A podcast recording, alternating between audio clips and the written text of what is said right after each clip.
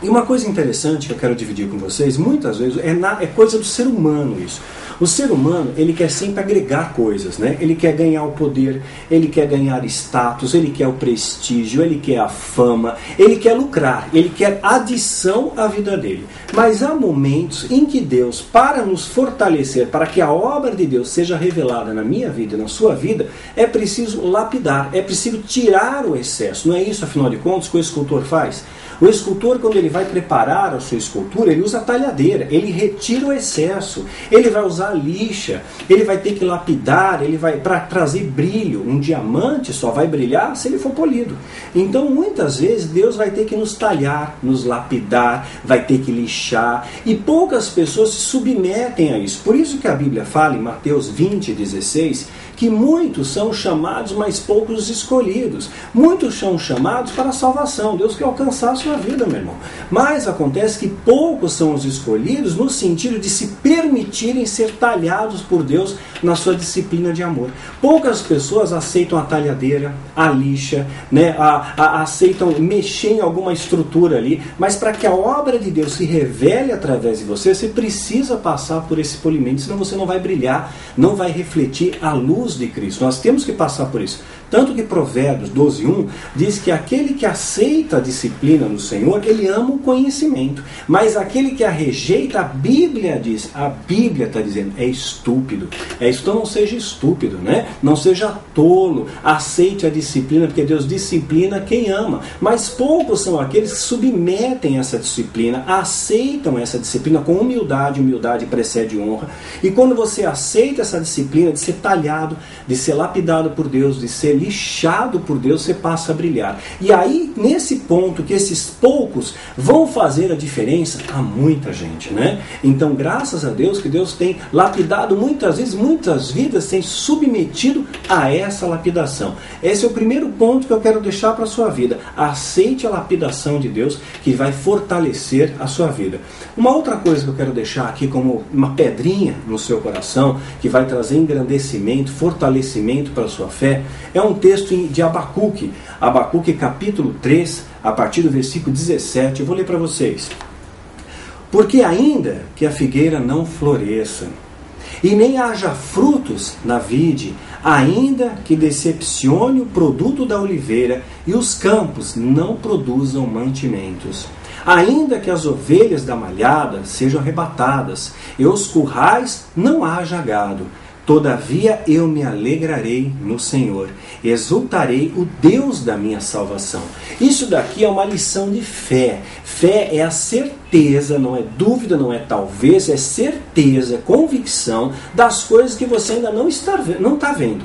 Existe uma máxima, é uma máxima cartesiana que pontua a razão ela diz o seguinte: penso, logo existo. Não é assim? Você já ouviu falar. Mas a, a vida da jornada de fé é o oposto disso. Você é, seria existo quando não penso. Quando você deixa de ponderar, de relativizar, mas será, a nossa razão muitas vezes bloqueia a nosso mover de fé. Imagina só né, se, se Moisés fosse questionar pela, pela onda, pelas é, emoções ou pela razão, será que o mar vai abrir? Será? Mas tem muita água aqui. Deus disse marche, ele marchou. Então nós temos que desbloquear né, a nossa razão, permitir que Deus nos use como canal de bênção. Isso, isso é fé, isso é fé, é certeza. Não deixa Satanás contaminar a sua fé com dúvida. Será? Talvez. Não se macule, não se contamine. Olha, meu irmão, eu tenho aberto, muitas vezes, tenho aberto mão de muitas coisas na minha vida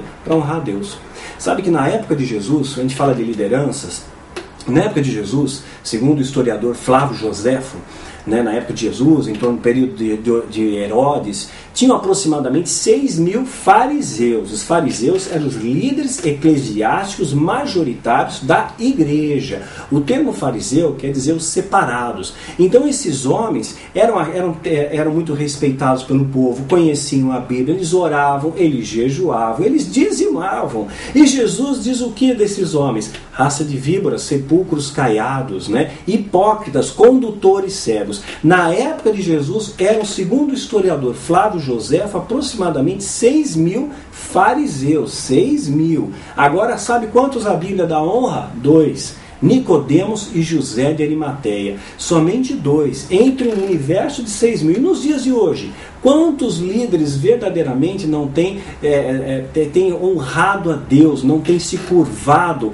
a, aos baals do nosso século, a orgulho, a soberba, a avareza, a dinheiro, a fama? Gente, Quantas amizades eu perdi na minha jornada de fé por causa de pessoas que de repente, ah, Daniel, quero ganhar dinheiro. Ah, Daniel, vamos fazer um ato profético XYZ, vamos, vamos atrair o povo para cá, vamos atrair nessa direção. Se você faz isso, você está pactuando com homens, né? E Amós 3,3 diz que dois não podem andar juntos se não houver acordo entre eles. Então, se Deus colocou algo ao seu coração, acredite, não duvide, não saia do prumo. Não seja aquele Maria vai com as outras, ah, esse fulano falou tal coisa, Beltrano disse tal coisa. Importa, meu irmão, que que Deus falou para sua vida. Isso vai fazer é, mudança na sua vida. E uma, hoje, um tempo atrás, o homem ele tinha um sonho.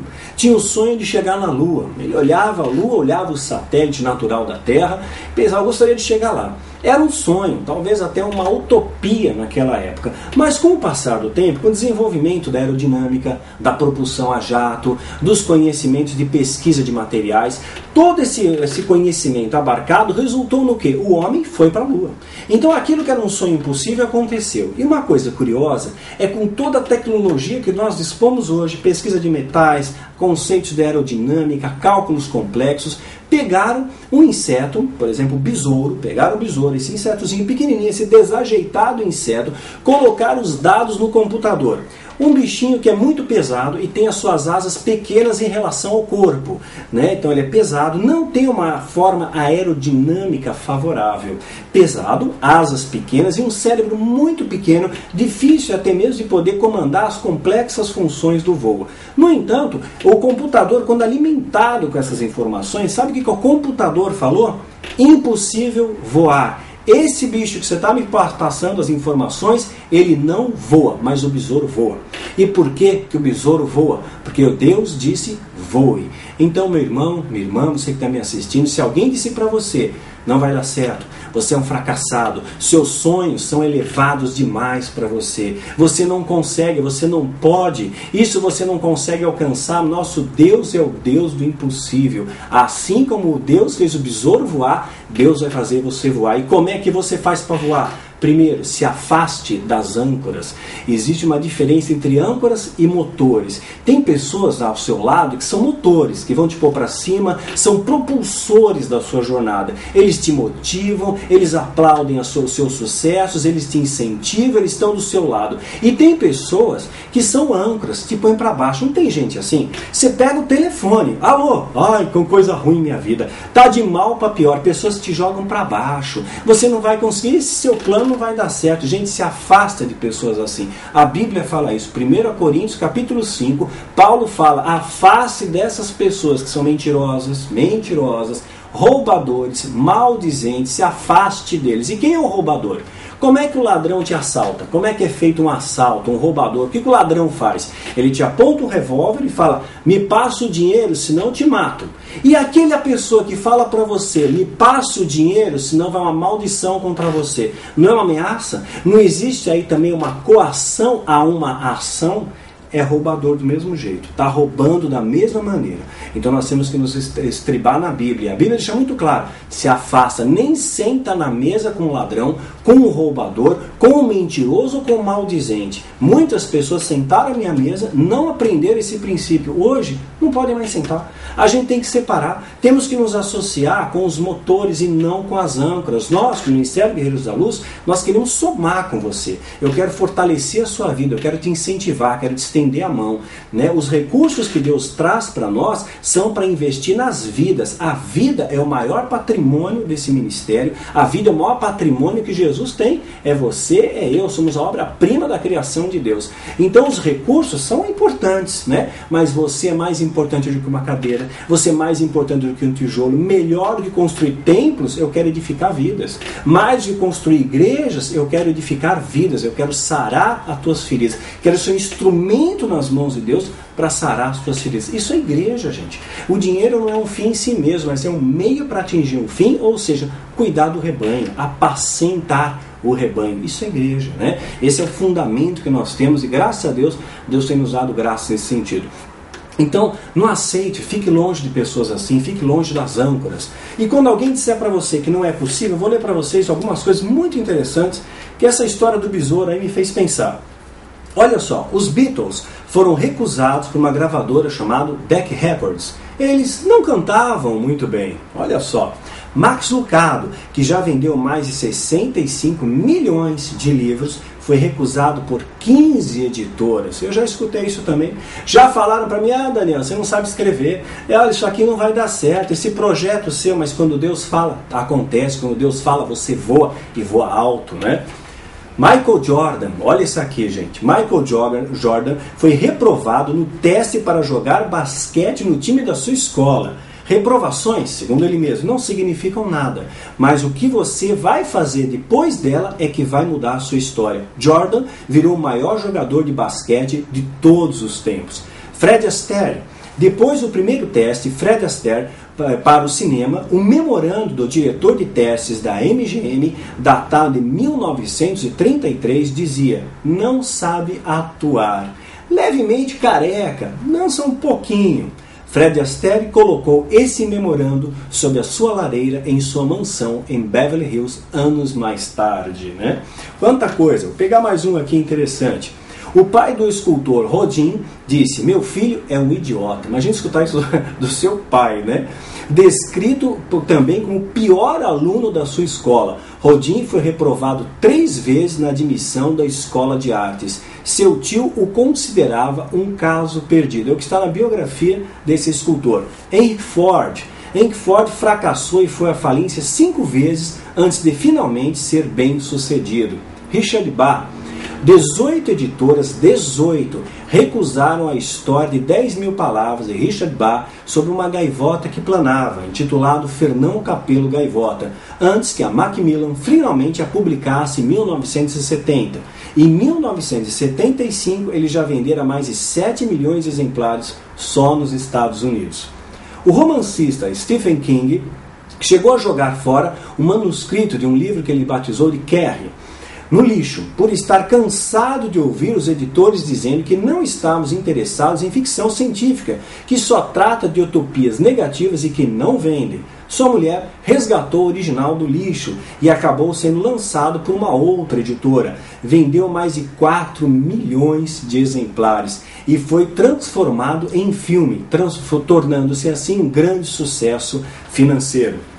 Enrico Caruso, os pais do famoso cantor de ópera Enrico Caruso, queriam que ele fosse engenheiro. Seu professor dissera que ele não tinha voz e era incapaz de cantar. Walt Disney, uma outra coisa interessante sobre o Disney, ele foi despedido pelo editor de um jornal por falta de ideias. E também foi à falência várias vezes antes de construir a Disneylândia. Albert Einstein Einstein só falou aos 4 anos de idade e só leu aos 7 anos. Seu professor o descreveu como mentalmente lento, não sociável e sempre perdido em seus sonhos foi expulso da sua escola e recusado pela Escola Politécnica de Zurique. Einstein, Einstein. Louis Pasteur foi um aluno apenas medíocre no primeiro ano da faculdade. Entre 22 alunos de química, ele foi o 15º. E quantas e quantas histórias, se você pesquisar nas biografias, quantas pessoas que as, todo mundo apontava dizendo não vai dar certo, não tem como. Essas pessoas conseguiram.